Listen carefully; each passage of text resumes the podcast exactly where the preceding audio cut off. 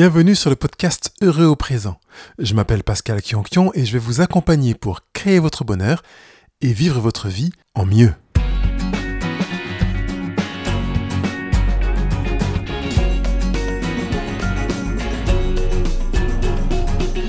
Dans ce 74e rendez-vous, je voudrais vous donner des éléments pour arriver à dire non, avec des méthodes d'ailleurs, même pratiques, mais aussi vous donner les raisons pour lesquelles vous n'arrivez pas à dire non. Parce que quand on comprend, parfois, ça peut aider. Bonjour à tous. Vous trouvez difficile d'arriver à dire non si vous êtes concerné, eh bien, vous savez que c'est en relation avec la peur de décevoir. Et cette peur est incroyablement puissante parce qu'elle affecte l'image que vous avez de vous-même, voire même l'estime que vous avez de vous-même. Par conséquent, si vous voulez arriver à dire non avec efficacité, euh, ou je dirais avec une efficacité redoutable, vous aurez besoin d'acquérir une bonne estime de vous-même. D'une autre manière, je dirais que vous avez besoin d'apprendre à vous aimer sans tenir compte de ce que l'on pense de vous, de ce que pensent les autres, de ce que voudraient les autres. En réalité, la question de fond est là. Si je dis non, je prends le risque de ne plus être aimé. Vous avez adopté la croyance qui, qui tourne dans cette réalité. La personne sera déçue et prendra des distances avec vous. Le regard qu'elle posera sur vous sera différent. Elle aura un point de vue vous concernant qui passera de positif à négatif. Et cette façon de penser montre à quel point vous croyez utiliser des télécommandes pour agir sur le ressenti et le vécu des personnes qui vous entourent. C'est comme si vous vouliez garder le contrôle. Refuser de dire non est donc une manière de maîtriser la situation. Et ainsi, vous avez euh, choisi de vivre comme un gardien conservateur d'une précieuse estime à conserver, comme on prendrait soin d'une œuvre d'art dans un musée.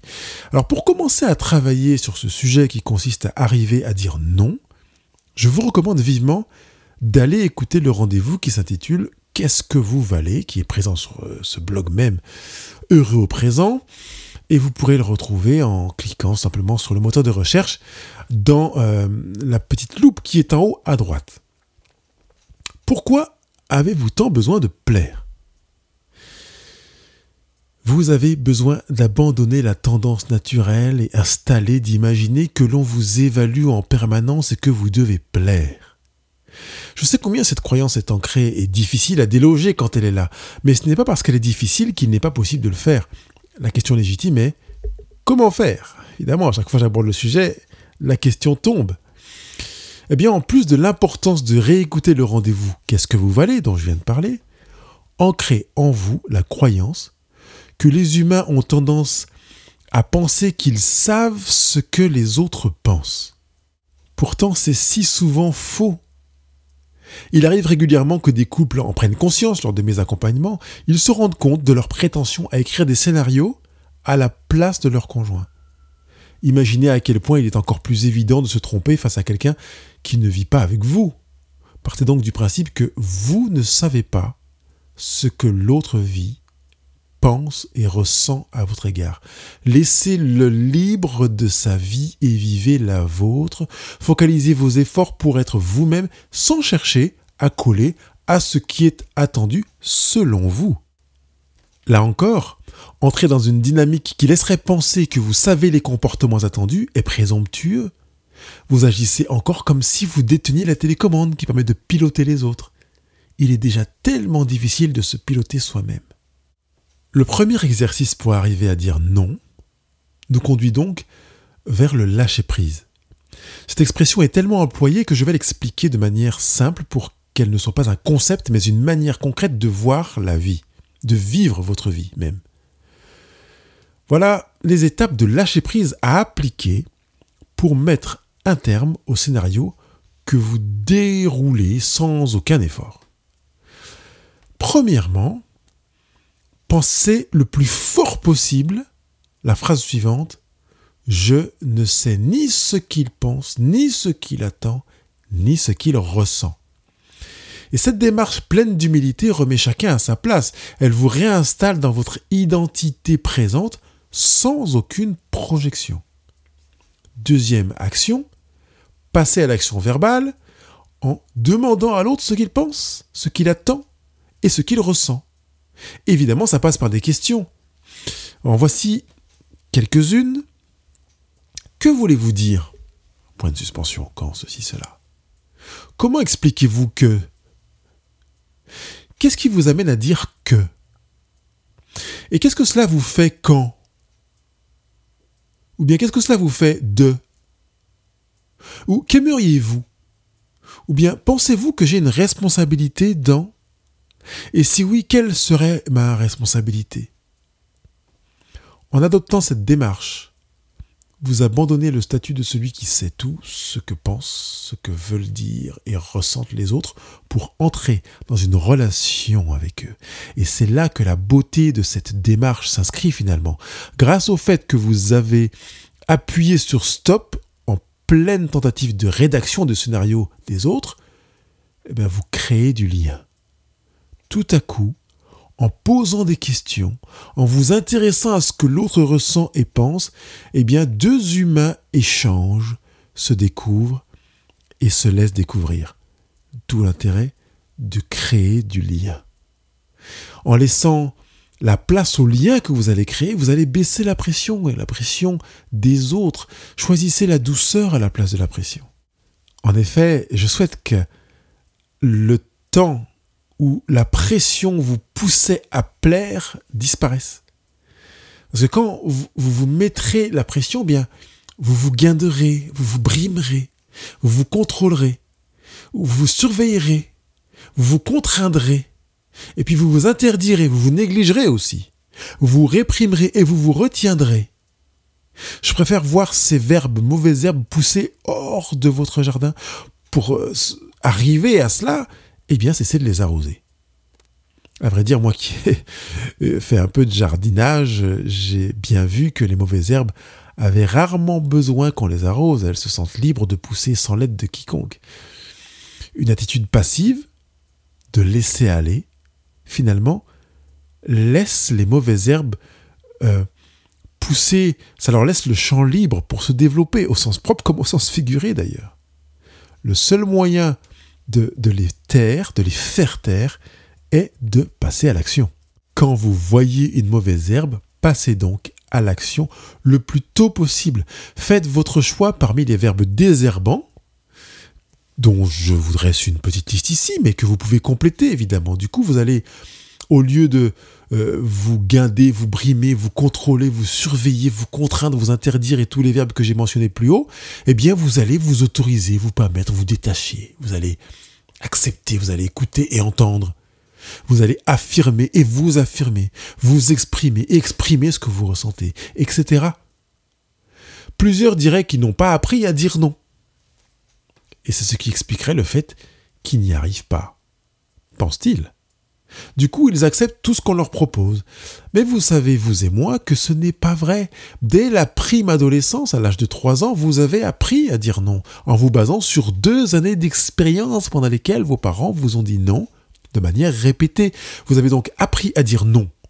D'ailleurs, regardez votre vie en faisant un zoom particulier sur votre semaine écoulée, sur votre journée, même sur le mois, et visualisez les moments où vous avez dit non. Ils sont nombreux finalement. Vous savez donc dire non. Ne pas arriver à dire non n'est pas général. Et vous le sentez bien dans votre existence. Vous êtes confronté à ce dilemme de temps à autre et dans certaines situations bien précises ou face à certaines personnes ou certains profils de personnes. En réalité, vous savez dire non. Vous avez juste déterminé une incapacité à dire non par moment. Le problème n'est donc pas de savoir dire non, mais plutôt de savoir être vous-même au risque de déplaire dans euh, ces domaines spécifiques, devant des personnes ou des profils de personnes précises devant lesquelles vous avez de la peine à dire non. Mais quels sont-ils, ces profils? Qui sont ces personnes? Eh bien, ça nous amène au deuxième exercice. Pour le savoir, prenez quelques minutes pour identifier les domaines dans lesquels vous savez difficile de dire non. Ensuite, repérez les profils de personnes ou les personnes avec lesquelles il vous est difficile de dire non. Et enfin, notez les situations concernées. Dressez cette liste sur votre cahier de vie ou sur un papier libre. Et si vous ne savez pas de quoi je parle quand je parle de cahier de vie, je vous renvoie systématiquement au rendez-vous qui s'intitule Rendez-vous avec vous-même dans lequel j'explique la raison du cahier de vie, l'utilité du cahier de vie et comment utiliser ce cahier de vie.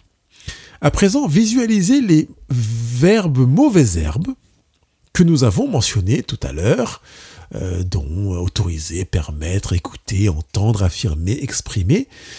Et une fois que vous avez identifié les verbes mauvaises herbes qui vont vous servir à éradiquer ces mauvaises herbes qui vous répriment, vous retiennent, etc., projetez-vous sur votre journée du lendemain et voyez si vous croisez, si vous croiserez des profils de personnes ou des personnes pour lesquelles vous aurez besoin d'utiliser vos désherbants, vos verbes désherbants.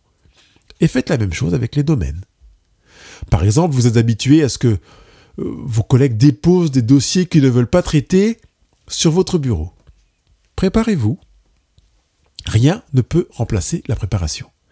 La méthode DESC dont je vous parlerai tout à l'heure affirme la même chose. Rien ne remplace la préparation quand il s'agit d'enrayer une habitude ancrée depuis des décennies. Ne croyez pas en l'efficacité de la spontanéité pour avoir le déclic adapté. C'est mort dans l'œuf. Alors préparez-vous sérieusement, même si certaines situations ne survenaient pas finalement. Mieux vaut être prêt et que ça n'arrive pas que ne pas être prêt et que ça survienne. Et alors qu'un de vos collègues vient déposer donc un dossier sur votre bureau, dites-lui non, rien de plus. Il aura besoin de vous demander ce que vous avez dit. Vous pourrez alors lui répéter j'ai dit non. Et s'il vous demande de quoi vous parlez, répétez-lui la même chose. C'est non. Et surtout, continuez ce que vous avez à faire en détournant votre regard de la personne. C'est fait. Vous réalisez que vous pouvez arriver à dire non. Si vous viviez cette réalité constamment à avoir peur de déplaire, c'est que vous êtes en carence d'estime de vous-même. Apprenez à vous aimer. Et comment faire pour apprendre à s'aimer?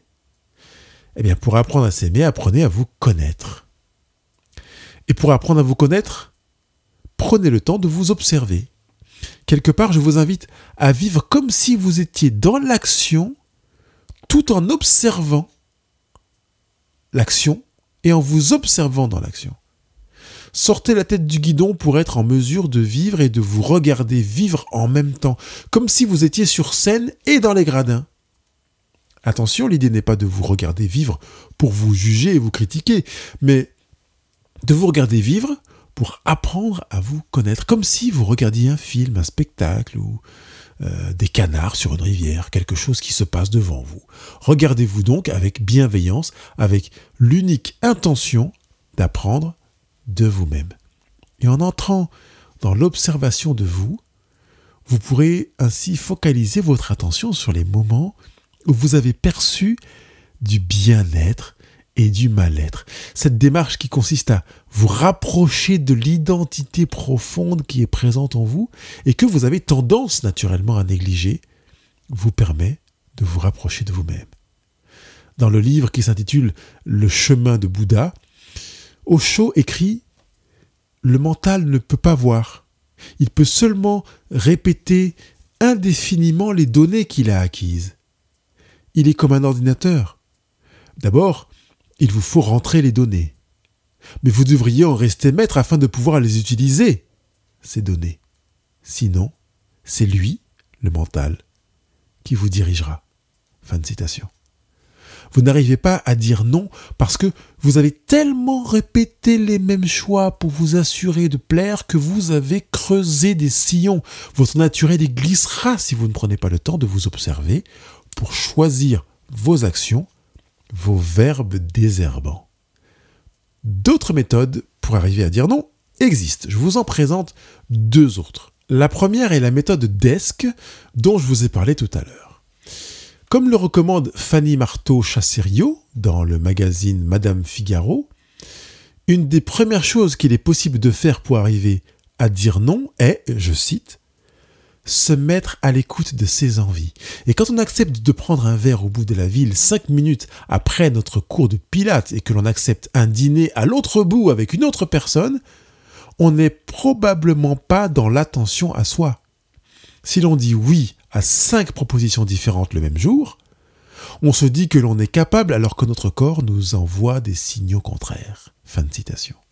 Fanny Marteau-Chasseriot présente également les détails de la technique, en tout cas les premiers détails de la technique, dans lesquels elle explique que DESC est un acronyme. D correspond à décrire pour décrire les faits, E pour exprimer nos émotions, S pour spécifier des solutions, et C pour conséquences et conclusions. En lisant euh, l'explication détaillée proposée par Dynamic Mag, vous en aurez une vision un peu plus claire, parce qu'il développe un petit peu plus le concept. Mais pilotis.fr présente cette même méthode avec un pragmatisme que je trouve exemplaire. Ils expliquent vraiment euh, les choses et euh, donnent en plus des précautions à prendre. Et je vous donne juste ici quelques bribes des précautions. Première précaution, c'est de se préparer, surtout les premières fois aller au bout de la treizième tentative pour commencer à percevoir la spontanéité dans la capacité à répondre non. Et il souhaite du courage. Réagir à chaud est rarement bon et nous empêche parfois d'être factuel. Nous risquons d'émettre une opinion suivie d'une accusation. Euh, c'est vraiment une, aide considérable que de s'entraîner pour ne pas tomber dans ce piège. Deuxième précaution que euh, donne le site pilotis.fr, c'est de respecter l'ordre des étapes. C'est un gage de réussite selon eux. Cela donne de la clarté au discours et surtout commence à euh, décrire la situation pour éviter de tourner autour du pot. Donc vous ressentirez probablement un soulagement une fois que vous aurez euh, pris cette précaution en respectant l'ordre de desk comme je l'ai dit tout à l'heure, qui consiste à décrire, puis ensuite exprimer nos émotions, puis ensuite spécifier des solutions, et enfin euh, parler de conséquences et arriver à une conclusion. Troisième précaution qui est conseillée par pilotis.fr, c'est d'exprimer nos émotions pour se procurer un soulagement si vous voulez aller plus loin dans cette formation, sachez que le site pilotis.fr propose des formations. Je n'ai aucun avantage, ils ne me connaissent pas, je ne les connais pas. J'ai juste trouvé que le travail qu'ils avaient fait pour expliquer la méthode DESC était intéressant et suffisamment détaillé, et la formation qu'ils proposent me paraît aussi intéressante. C'est pourquoi ceux qui le souhaitent, je vous recommande d'aller vous euh, informer sur le site pilotis.fr. J'ai mis le lien euh, dans le blog, dans la transcription de cette émission, de ce rendez-vous d'aujourd'hui. La deuxième méthode que je vous propose est bien plus succincte. Elle est proposée sur le blog qui s'appelle êtreoptimiste.fr, qui propose six astuces. La première, c'est de donner un nom bref, sans justification. Quelqu'un vous propose quelque chose, vous ne voulez pas, vous dites non. Voilà, c'est pas non, tu sais, en fait, euh, je peux pas parce que. Il n'y a pas d'explication, pas de justification.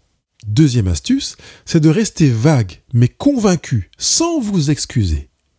Donc on ne dira pas Oh, je suis désolé, je ne peux, je peux pas, euh, parce que il n'y a pas d'explication, et on va pas dire en plus euh, je, suis, je suis désolé, excuse-moi, j'aurais bien voulu, voilà. Vous voyez, tout, ce qui se passe derrière, parce qu'en fait, vous allez donner des aides à la personne qui est en face et qui cherche à vous convaincre. Si vous entendez dans, dans les excuses, je m'arrêterai un petit peu plus tard là-dessus. Troisième astuce, ne répondez pas immédiatement. C'est une manière de montrer que vous avez réfléchi à la demande avant de dire non.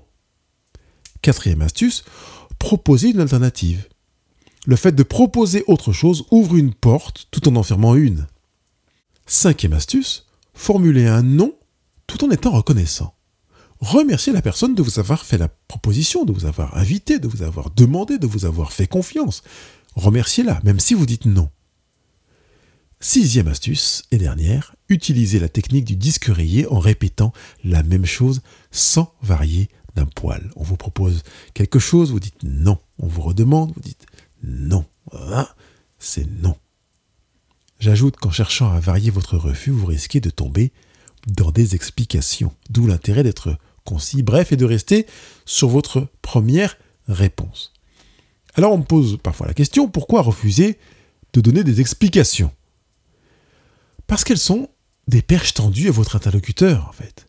À partir du moment où vous lui expliquez les raisons de votre refus, il pourra passer vos arguments à la moulinette de sa propre critique, et une fois vos arguments pesés, s'il les trouve trop légers, il reviendra à la charge avec une approche qui contournera vos arguments. C'est comme si vous lui donniez les moyens de vous atteindre, alors qu'un non simple et clair est plus difficile à contourner, voire impossible, surtout s'il est répété. Comme on le dit dans le domaine commercial, l'objection du client est un signe d'intérêt. En effet, un client non intéressé dira non, alors qu'un client intéressé tentera de refouler son intérêt et donnera des arguments. C'est le signe qu'il continue à caresser l'offre du regard, comme s'il attendait que le vendeur lui donne les arguments nécessaires à l'acte d'achat. On dit d'ailleurs que les clients ne savent pas prendre de décision, alors on les aide. C'est l'argument béton de la vente forcée qui finalement n'est pas forcée. Par conséquent, donner un nom sec, sans aucun accompagnement, c'est un moyen de donner davantage d'effet et de force à votre refus. Entraînez-vous comme un sportif, comme si vous étiez des, sportifs du non. Plus vous en donnerez et mieux vous les donnerez. Amusez-vous de, voir l'effet des noms que vous proposez ça et là. Quand on vous propose quelque chose, vous dites non. Vous le répétez trois fois. Continuez à inscrire cette trilogie de noms.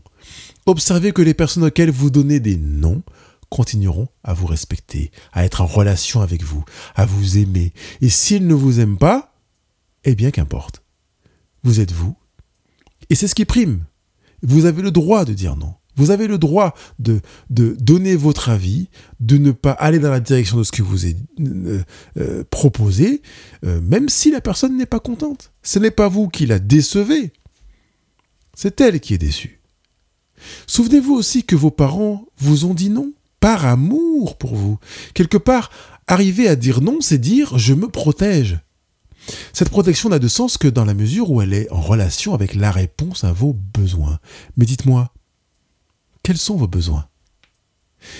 Si vous avez de la peine à répondre à cette question, bah, faites-en la liste sur votre cahier de vie. Et si vous avez des questions ou des difficultés pour identifier vos besoins, allez sur la page Go, je passe à l'action qui est sur le blog Présent afin que je vous aide à vous rapprocher de vous-même en vous fournissant les moyens d'identifier vos besoins.